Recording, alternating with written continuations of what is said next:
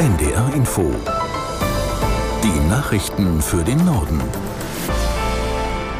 Um 12.31 Uhr mit Tarek Yusbashi. Die Terrororganisation Hamas und das pro-palästinensische Netzwerk Samidun sind in Deutschland ab sofort verboten. Das hat Bundesinnenministerin Faeser mitgeteilt. Was das jetzt bedeutet, erklärt Elena Radatz aus Karlsruhe. Konkret bedeutet das, dass beide Gruppierungen in Deutschland nicht mehr aktiv werden dürfen. Sie dürfen keine Versammlungen mehr organisieren, ihre Internetauftritte und die Präsenz in den sozialen Medien sind verboten, sie dürfen ihre Erkennungszeichen nicht mehr verwenden. Außerdem kann auch das Vermögen der beiden Vereinigungen beschlagnahmt und eingezogen werden. Das Samidun-Netzwerk in Deutschland war offiziell als Verein organisiert. Nach dem Verbot würde sich nun strafbar machen, wer weiter für die Organisation aktiv ist oder sie unterstützt. Weitere Menschen haben den Gazastreifen verlassen können. Wie der ägyptische Rote Halbmond mitteilte, sind noch einmal 400 Ausländer und Palästinenser mit doppelter Staatsbürgerschaft nach Ägypten ausgereist. Aus der NDR Nachrichtenredaktion Caroline Wöhlert. Geplant ist, dass heute insgesamt 600 Menschen den abgeriegelten Küstenstreifen verlassen können.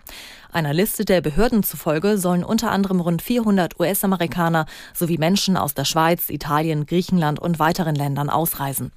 Deutsche Staatsbürger standen nicht auf der Liste. Gestern war der Grenzübergang zum ersten Mal seit Kriegsbeginn für Ausreisen geöffnet worden.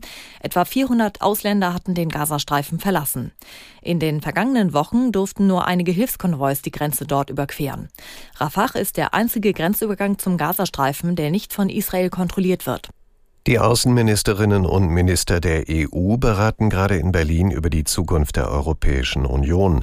Dabei geht es unter anderem um Beitrittsperspektiven für die Ukraine oder Länder wie Georgien und Moldawien, aber auch um Fragen der inneren Struktur. Als Beispiel nannte Außenministerin Baerbock vorab die teils schwierigen Entscheidungen zuletzt. Wir sehen, dass dort, wo noch das Einstimmigkeitsprinzip gilt, Entscheidungen immer schwerer werden, weil einzelne Staaten blockieren, manchmal themen- und sachfremd und ihre Vetomacht auf Kosten der Einheit überstrapazieren. Und es ist einfach politische Mathematik, dass in einer EU mit mehr als 36 Vetos das Blockaderisiko irgendwann unbeherrschbar wird. Deswegen sollten wir mehr Entscheidungen mit qualifizierter Mehrheit treffen, von Finanzfragen bis zur Außenpolitik. Außenministerin Baerbock. Die Sicherheit im Internet ist nach Einschätzung des Bundesamtes für Sicherheit in der Informationstechnik so gefährdet wie nie zuvor. In ihrem jährlichen Lagebericht beklagt die Behörde unter anderem Schwachstellen bei Softwareprodukten.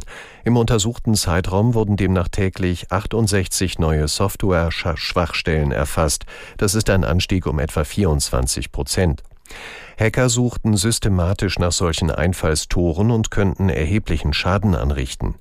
Das BSI verweist auch auf die Fortschritte im Bereich der künstlichen Intelligenz.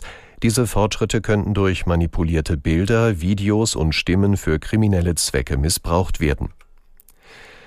Nach heftigen Stürmen in der Nacht drohen dem Nordwesten Frankreichs und der englischen Südküste auch heute Starkwind und Überflutungen. In der Bretagne sind 1,2 Millionen Haushalte ohne Strom. Aus der NDR Nachrichtenredaktion Nina Schön.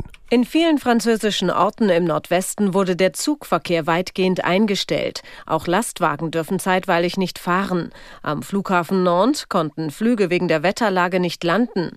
In Großbritannien werden hohe Windgeschwindigkeiten in den Grafschaften Cornwall und Devon erwartet. Bis in den Abend hinein soll der Orkan an der Südostküste von Hampshire bis Kent und Essex wüten. Auch Teile Deutschlands sind von dem Sturmtief betroffen. Ausläufer haben in Nordrhein-Westfalen für Behinderungen im Bahnverkehr gesorgt. Im Athener Stadtzentrum ist es gestern Abend zu schweren Zusammenstößen zwischen Rechtsextremen, Antifaschisten und der Polizei gekommen. 60 Menschen sollen festgenommen worden sein. Anlass der Krawalle war der zehnte Jahrestag der Ermordung von zwei griechischen Rechtsextremen. Der Fall ist nie komplett aufgeklärt worden. Eine Demonstration Gleichgesinnter anlässlich des Jahrestags hatten die Behörden verboten. Dennoch versammelten sich rund 1500 Menschen an verschiedenen Orten. Und das waren die Nachrichten.